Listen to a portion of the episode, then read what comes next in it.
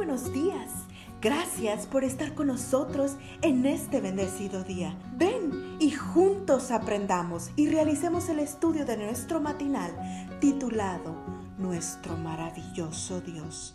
Te invitamos a recorrer con nosotros las promesas que el Señor tiene para ti el día de hoy. Buenos días, queridos hermanos. Hoy 28 de junio del año 2022 les leo de la matutina titulada Nuestro maravilloso Dios, el capítulo que dice Otro Espíritu. Y les leo de la palabra de Dios.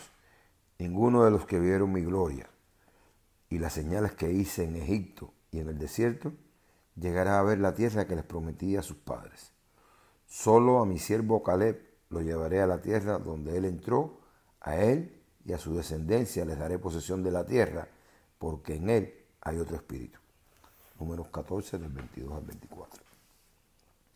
Otro espíritu. ¿A qué se refiere la escritura cuando dice que en Caleb hubo otro espíritu?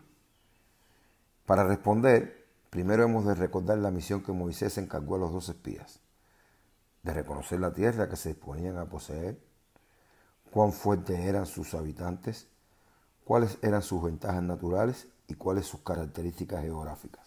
A su regreso, Después de 40 días de ausencia, el grupo trajo el informe. Nosotros llegamos a la tierra a la cual nos enviaste, la que ciertamente fluye leche y miel. Estos son sus frutos. Pero el pueblo que habita en aquella tierra es fuerte y las ciudades muy grandes y fortificadas. Caleb se da cuenta enseguida del efecto negativo de esas palabras tienen en el pueblo.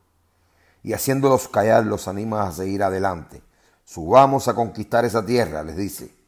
Estoy seguro de que podremos hacerlo. Pero los que habían ido con él respondieron, no podremos combatir contra esa gente. Son más fuertes que nosotros. El efecto es devastador. El pueblo llora e incluso habla de regresar a Egipto. Entonces Caleb y Josué intervienen. No se rebelen contra el Señor ni tengan miedo de la gente que habita en esa tierra. Ya son pan comido. No tienen quien los proteja, porque el Señor está de parte nuestra. ¿Se da cuenta el lector de lo que ocurrió ese día en el desierto de Parán? La tierra tenía grandes ventajas y también presentaba grandes desafíos. Pero los espías incrédulos solamente miraron las dificultades de la tarea. Caleb, por su parte, tuvo otro espíritu, otra actitud. Ante las difíciles circunstancias y Dios, Caleb prefirió confiar plenamente en el poder de Dios.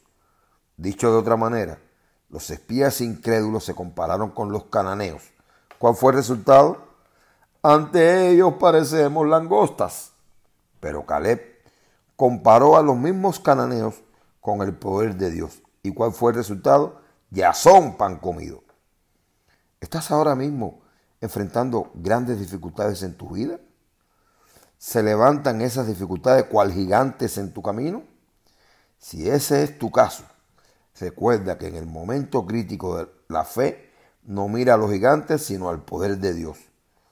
Como bien lo expresa un conocido refrán, no le digas a Dios lo grande que son tus problemas, Dile a tus problemas lo grande que es tu Dios.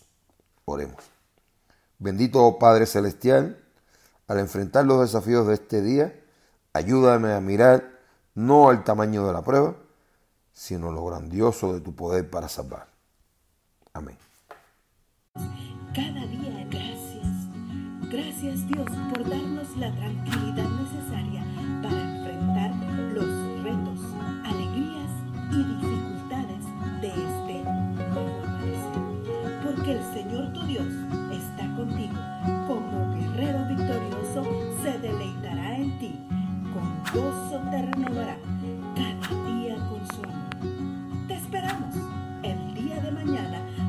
continuar cobrando aliento en la palabra de nuestro